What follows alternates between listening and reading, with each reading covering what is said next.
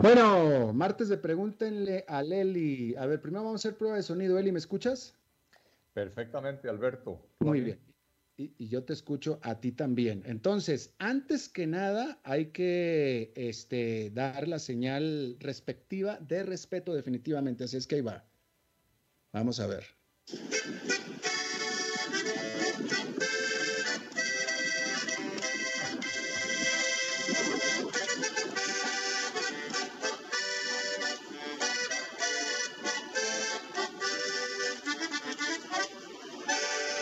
Ahí está, las mañanitas mexicanas para el cumpleañero.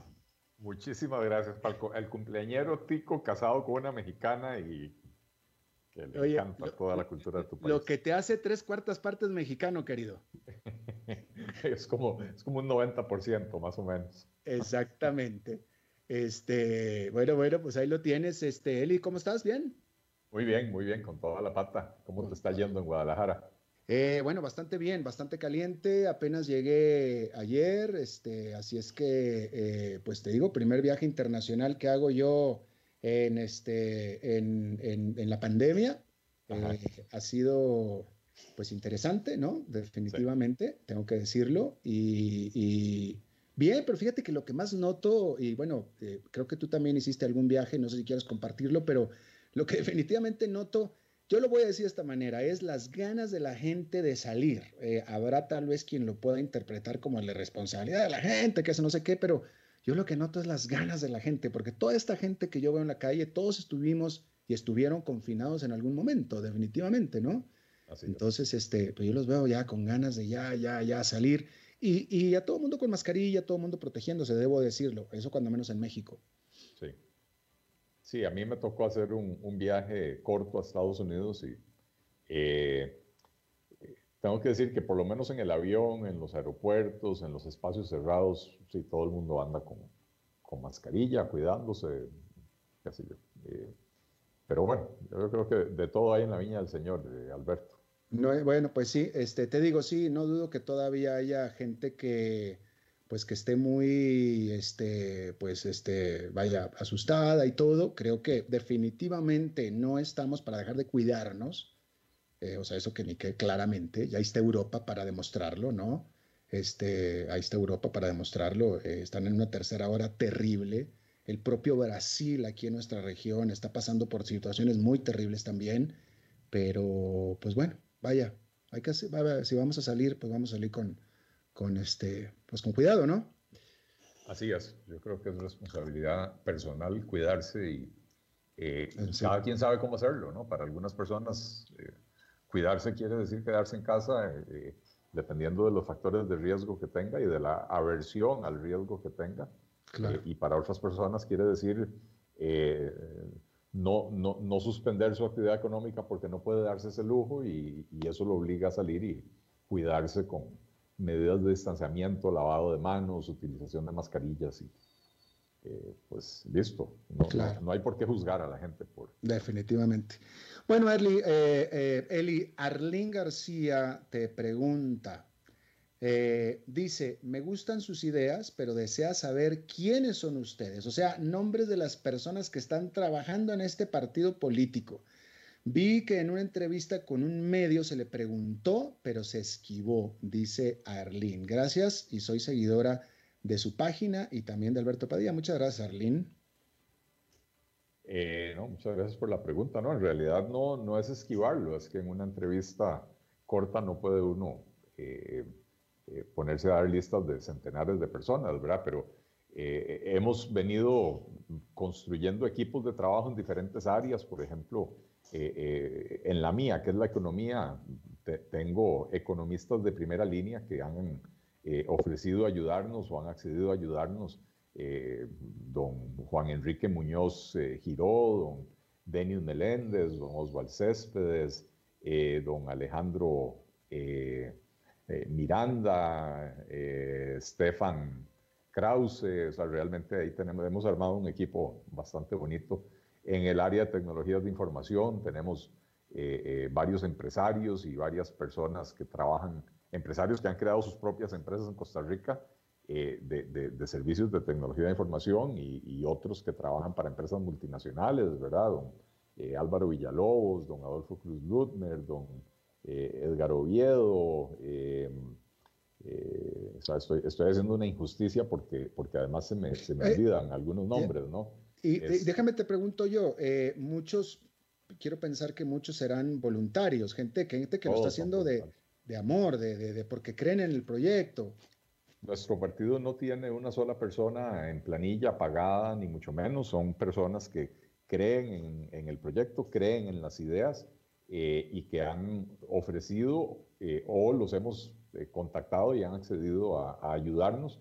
y como, como decís, Alberto, por amor, por, por creer en el proyecto, por, por querer una, una Costa Rica mejor, eh, eh, y, por poder tener una oferta política que presente en todos los ámbitos, ¿verdad? Desde, bueno, los temas que mencioné, economía, tecnologías de información, hasta medio ambiente, educación, infraestructura, eh, mujer, infancia, niñez, etcétera, en todos los temas del quehacer político, quieren que exista una propuesta con una, con una oferta liberal, con una inclinación hacia darle al ser humano, al ciudadano, la primacía, eh, el lugar central en la, en la, formulación de las políticas públicas, eh, abandonando el modelo trasnochado que tenemos en este país, donde todas las políticas públicas se desarrollan en función de proteger a instituciones en vez de a las personas a las que se supone que tienen que, eh, que, tienen que ayudar. Claro. Bien, bueno, pues ahí está la respuesta. Muchas gracias. Este, ok, déjeme nada más. Ok, entonces vamos a seguir con las preguntas. Eh, vamos a ver, bueno, muchos, muchos saludos de cumpleaños. Este, bueno, a ver. Dice Ana María Navarro Rodríguez, buenas tardes, Don Eli. ¿Es cierto que los bitcoins son inversiones confiables y que los bancos estatales no quieren que se sepa la verdad? Eh, yo creo que, la información sobre bitcoin eh, la encuentra uno en, Internet. Eh, hay que tener juicio para saber cuáles son buenas fuentes y cuáles no pero no creo que los bancos eh, eh, estatales o los bancos costarricenses estén en condiciones de, de, impedirle a la gente saber eh, o, formarse un criterio acerca de si Bitcoin es algo bueno o algo malo. yo en lo personal creo que, que, a ver, para invertir en Bitcoin hay que tener conocimientos, hay que tener un cierto, un cierto gusto por el riesgo, ¿verdad? Porque, porque es, una inversión en un activo que fluctúa muchísimo. Eh, sé que hay muchas personas que les ha ido muy bien, que han, que han ganado fortunas con, con esto, ¿verdad? Pero no necesariamente un banco central puede darse el lujo de invertir en ese tipo de, de, activos que, que, un día tienen un valor y al día siguiente tienen eh, la mitad del valor o el triple del valor, ¿verdad? Porque eh, los bancos comerciales y el Banco Central tienen que eh, equilibrar el nivel de riesgo o, más bien el nivel de retorno de las inversiones con el riesgo que asumen. No pueden darse el lujo, por ejemplo, un país no puede darse el lujo de perder sus reservas internacionales invirtiendo en un activo eh, con fluctuaciones tan, tan salvajes como ha mostrado el, el Bitcoin. Eh, y, decir, bueno, empezamos el año con 12 mil millones de dólares de reservas, pero lo terminamos con 3 mil porque perdimos en Bitcoin. Eso, eso, eh, es un lujo que un banco central todavía a estas alturas no se puede dar. Eh, pero, pero lo cual no quiere decir que Bitcoin sea algo malo o no quiere decir que para algunas personas, inversionistas sofisticados con, con conocimientos y, tiempo para leer e invertir, eh, para ellos perfectamente puede ser una magnífica inversión, ¿verdad? Bien. Eh, y el resto de la gente preguntan si no hay señal de video. No, en esta ocasión no hay señal de video porque estamos transmitiendo de manera remota desde otro país, etcétera. Entonces el video ya es demasiada complicación. Así es que, pero con el audio parece que todos estamos bien. Eh, Luis Herrera Miranda te pregunta, Eli, ¿qué harías con Recope que no impacte en el desempleo que ya de por sí está grave en el país? ¿Qué haría con Recope que no impacte en el desempleo? Este, mire, eh, las, las soluciones hay que tomarlas, o sea, las decisiones hay que tomarlas en este país. Eh, Recope es una entidad que destruye valor. Tener esos empleos no está agregándole riqueza al país, por el contrario, es algo que está destruyendo riqueza. Entonces, eh, Recope hoy en día lo que tiene es eh, una serie de activos muy valiosos que básicamente tienen que ver con el, oleoducto y, los, eh, los, sitios de almacenamiento que tiene, ¿verdad?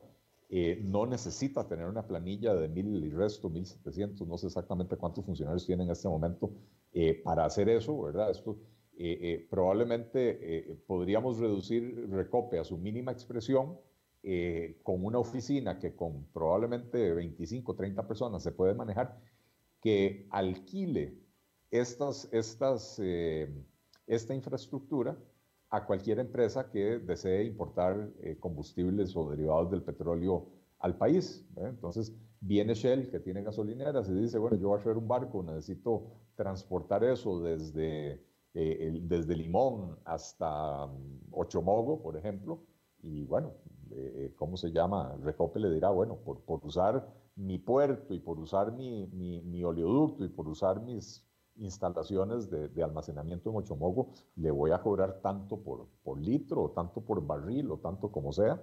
Eh, y, y, listo, reducir esa operación a, su mínima expresión. Eh, las personas que dejaron de ser necesarias en, en Recope, eh, no es que hay que dejarlas abandonadas. Eh, ciertamente eh, los, los operarios de la refinería no son personas que van a encontrar un trabajo en otra cosa porque no hay una refinería en Costa Rica ni tiene sentido a estas alturas construir otra, ¿verdad? y entonces estas personas van a tener que recibir ayuda del Estado para capacitarse en otras actividades. Son personas altamente capacitadas con, con, con habilidades y, fortalezas que les van a permitir eh, poder encontrar otro nicho de actividad. Eh, y mientras tanto, pues sí, necesitarán recibir ayuda del Estado para poder hacer esa transición. Eh, lo, que no podemos, lo que no podemos darnos el lujo es hacer lo que venimos haciendo, 10 o 12 años sin refinar una gota de gasolina y seguimos teniendo una gerencia de refinación con todo un personal de varias varias decenas o centenares de personas cobrando el salario por, por eh, eh, no voy a decir que por no hacer nada, pero por no hacer aquello para lo que fueron contratados, ¿verdad? Así que, eh, o, o, nos quitamos los temores de encima o nunca vamos a resolver los problemas de este país. Ahora, el problema de todo esto es que esto representa un costo al erario. Así es, bueno, pero, pero yo prefiero el costo, yo prefiero el costo de ayudarles a estas personas a... No, no, me refiero a mantener, mantener el status quo. Claro, claro. Tiene un costo elevadísimo y la gente, la gente no piensa en ese costo. y por eso digo, yo, yo prefiero el costo de ayudar a estas personas a reconvertirse hacia otra actividad eh, que el costo de mantener una planilla superflua que no, que no está agregando valor. Por el contrario, eso se llama destruir valor, destruir riqueza. Claro. Claro. Eh, Nelson Briceño Vargas te pregunta, ¿por qué razón no se habla de la reestructuración de la deuda pública interna? ¿Cómo que no se habla? Eh, Yo creo que se refiere a nivel general, no, no, no, no creo que diga de ti en personal, pero eh, dice que no se habla de la reestructuración de la deuda interna, dice Nelson. Pues yo sí he visto en más de una ocasión que, que se habla de eso, lo que pasa es que yo creo que la gente tiene le, tiene más fe a la, idea de, una reestructuración de la deuda interna de, lo que realmente es posible alcanzar. Eh, la deuda interna en buena medida está en manos de entidades públicas, entonces la gente cree que es como pasarse el dinero de, un bolsillo al otro, porque son entidades del Estado. Pero lo cierto es que el principal inversionista eh, son los fondos de pensiones.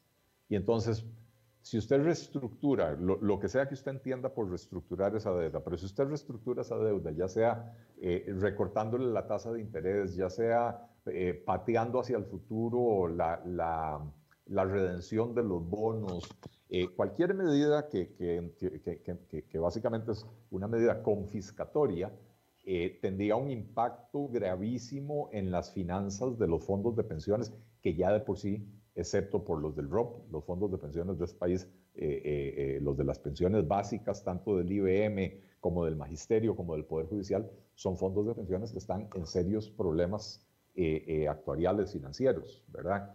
Este, después hay, hay, deuda que está en manos de entidades como el INS o el ICE, que, que son empresas comerciales del Estado, ¿verdad?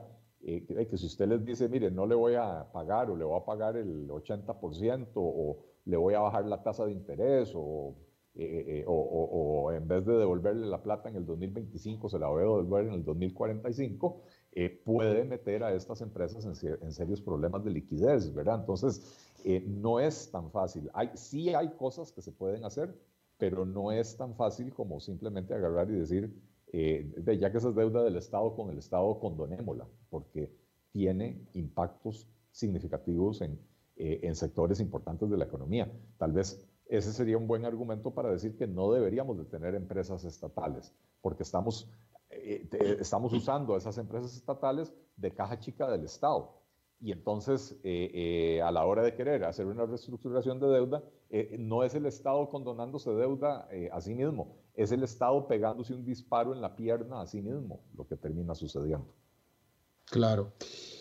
Marta Esquivel, que siempre participa, es una, es una dura del programa Marta Esquivel. Te pregunta Eli, ¿qué opinas de la estrategia lanzada por Mideplan sobre la descarbonización digital, etcétera?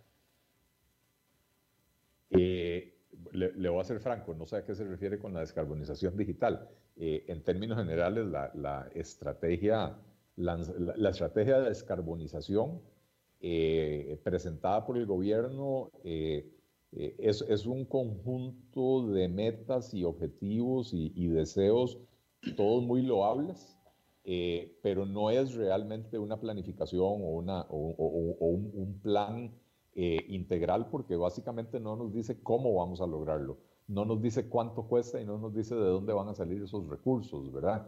Eh, entonces es, es como una carta al niño. Eh, me parece que, para, para, política pública le falta muchísimo. Sí, sí, sí, Muy bien. Ricardo Vica te tiene una pregunta que me parece interesante, diferente, y quiere saber si se puede invertir en la bolsa sin pagarle a un corredor, o sea, independiente, y para uno que quiere comenzar en este mundo. Eh, para serle franco, no es mi área de, de, ok, déjame la contesto creo que en Costa Rica no. En Costa Rica no, este, en Costa Rica no directamente como país, Ricardo, pero en, eh, hay algunas plataformas digitales como eTrade y este, tú busca en internet, hazte una búsqueda en Google de compra acciones eh, gratis y hay varias plataformas, típicamente aplicaciones y lo puedes hacer ahí. Este, efectivamente, sí las hay, sí las hay. El propio Charles Schwab, que antes era, eh, te cobraba, ahora ya no te cobra tampoco, así es que, bueno, ahí está la respuesta. Este, mm, vamos a ver. Jesús Bonilla, pregunta para Alberto, ¿cuándo regresas a Costa Rica? Eh, el próximo martes estoy en Costa Rica. Si estuviera casado, asumiría con sospecha esta pregunta, pero como no lo estoy, de todos modos, este, eh, eh, notable la pregunta. Este, a ver, vamos a ver. Este, Ivonne Valdivieso quiere saber cómo te defines o cómo te autodefines ideológicamente, Eli. Eh, ¿Cómo me defino ideológicamente? como un liberal a carta cabal, un liberal que cree tanto en la libertad económica como en la libertad individual pero que además cree que la libertad es una, única e indisoluble eh, e inseparable. Yo, yo no soy de esas personas que, que, creen que eh, podemos luchar por la libertad económica sin luchar por, por, las libertades civiles o por las libertades individuales de las personas. Eh, creo que, que, es una sola lucha integral. Muy bien, excelente. ahora, Eli. Sandy Salas Morris te pregunta y te saluda, ¿qué posibilidades tiene este gobierno de entregar el poder sin hacer ningún cambio estructural e inclusive subir impuestos? Eh, buena pregunta. Eh, yo creo que, a ver, que los ciudadanos no vamos a tener la suerte de que este gobierno termine sin hacer alguna de esas cosas. Eh, eh, de, momento la situación se ha logrado mantener más o menos estable eh, gracias a, políticas que ha diseñado este gobierno y el Banco Central que, están diseñadas para, sostenerle la burra al gobierno, ¿verdad? Eh, y mientras exista la ilusión de un acuerdo con el Fondo Monetario Internacional, entonces esa situación se, sostiene. ¿A qué me refiero? En, tres ocasiones al menos se han anunciado programas de reactivación económica que van a girar en torno a programas de crédito para todo el mundo. Eh, primero sucedió cuando se bajó el encaje mínimo legal, esto fue eh, por lo menos, no sé, meses o un año antes de la pandemia, no tuvo nada que ver con la pandemia, se redujo el encaje mínimo legal, lo cual liberó más de 600 mil millones de colones que tenían los bancos depositados en el Banco Central y se suponía que eso era para facilitar el crédito, para abaratar el crédito, etcétera, cosa que, que, nunca sucedió. Eh, en, ya en la pandemia, el banco ha logrado autorización de la Asamblea Legislativa para eh, ponerse a comprar eh, títulos del gobierno en el mercado secundario y hacer emisiones de, de de, diferentes naturalezas, ¿verdad? Eh, también anunciaron por la pandemia un, programa que ahora no recuerdo los detalles, pero iba a ser algo así como 500 y restos, 600 mil millones de colones, eh, y al final los bancos lo que comprometieron fue como 150 mil millones, o sea, menos de un tercio o una cuarta parte. Eh, y el dinero, la realidad es que el sector privado no lo está demandando. Entonces, son programas que el gobierno ha creado para que la plata esté disponible para financiar al propio gobierno. Por eso es que el gobierno ha podido darse el lujo de eh, endeudarse en el mercado interno a tasas de interés relativamente bajas. Eh, son muy altas, ojo, son muy altas las tasas de interés, pero digo relativamente bajas comparadas con lo que pasaba eh, a finales del 2017 o a finales del 2018 con, con, con el con la, la, la, eh, ah, la pucha, se me fue la palabra, los, los, bonos del, del, tesoro, las letras del tesoro, etcétera, ¿verdad? Que fueron momentos de, de mucho temor y, y, las tasas de interés se habían disparado. Eh, en, los, en, en, el tiempo de la pandemia, el gobierno ha encontrado suficiente dinero en el mercado local a tasas de interés altas, pero relativamente más bajas que antes, eh, producto de estas políticas. Son políticas que las han tratado de vender como políticas de reactivación, cuando en realidad todo el mundo sabía que esos, esos créditos no iban a, a, caer en manos del sector privado porque eh, no hay otras condiciones para reactivar la economía y por lo tanto no hay apetito por el endeudamiento. Eh, lo que pasa es que si se cae la ilusión de que va a haber un acuerdo con el Fondo Monetario Internacional que nos va a obligar a hacer reformas profundas para sí equilibrar las finanzas públicas, entonces esos recursos que hoy están disponibles en el mercado, eh, eh, no, no eh, digamos que ya no van a estar tan baratos, ¿verdad? Ya va a haber, van a haber otros temores, va, va, va a haber demanda de, de, dólares para, para, para sacar la plata del país, etcétera, ese tipo de cosas, ¿verdad? Entonces eso empieza a provocar un descalabro por, por varios lugares. Entonces creo que, que el gobierno sí o sí tiene que interesarse en, hacer algunas reformas, ojalá no en subir los impuestos, pero eh, lo conocemos y sabemos que por ahí va la intención de este gobierno, subir los impuestos. Última pregunta de Nayudel Ortega. Me parece muy importante porque, interesante la pregunta porque sobre todo se refleja en cualquier país donde nos estén escuchando. Y te pregunta, ¿cómo se puede evitar para que los proyectos de desarrollo se sigan centralizando en la meseta central, es decir, en la capital? Ejemplos, los impuestos que se pagan en Punta Arenas son los mismos que se pagan en San José, pero los fondos se siguen invirtiendo en la meseta central. Dos minutos. Eh, buenísima la pregunta. Este, y, esto tiene mucho que ver con eh, la forma en que se eligen eh, los diputados en este país, porque votamos por listas, listas cerradas de los de los partidos políticos, ¿verdad? Los partidos son los que eligen quiénes van a ser los candidatos a diputados, no son claramente representantes de zonas geográficas y entonces, eh, al final de cuentas, responden a intereses distintos de los de la gente que los votó para llevarlos al, eh, eh, al Congreso, ¿verdad?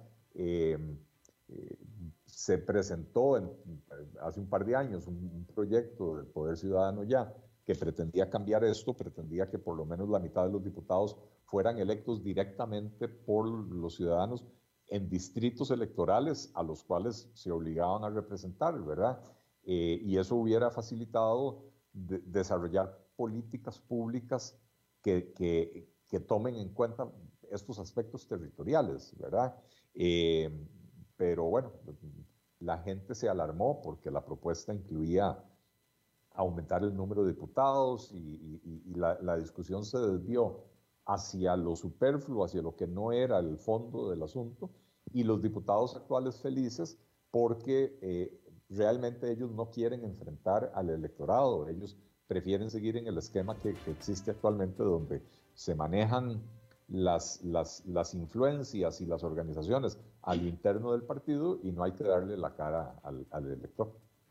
Y hay que reformar eso. Hay que reformar eso, la reforma está planteada, pero el problema aquí sí, eh, el problema está, perdón, la solución está en manos del problema, ¿verdad? Claro. porque la solución implica que los diputados actuales, que son beneficiarios del sistema actual de elección de diputados, reformen la forma de elegir a los diputados. Mm, interesante. Pues Eli, ya se te acabó el tiempo. A disfrutar de tu cumpleaños. Muchas gracias, Alberto. Hoy sí, hoy sí se me acabó rápido el saldo porque era llamada internacional. Exactamente. Eh, eh, que tengan muy feliz cumpleaños, Eli, y nos vemos el próximo martes. Despídete de tu público. Muchísimas gracias, Alberto. Muchas gracias a todos por sus preguntas, por sus buenos deseos. Eh, nos estamos escuchando la próxima semana. Gracias, Eli. Bien, y eso es todo lo que tenemos por esta emisión de Pregúntenle a Eli, literalmente. Muchísimas gracias por habernos escuchado. Espero que termine su día en buena nota, en buen tono y nosotros nos reencontramos en 23 horas. Que la pase muy bien.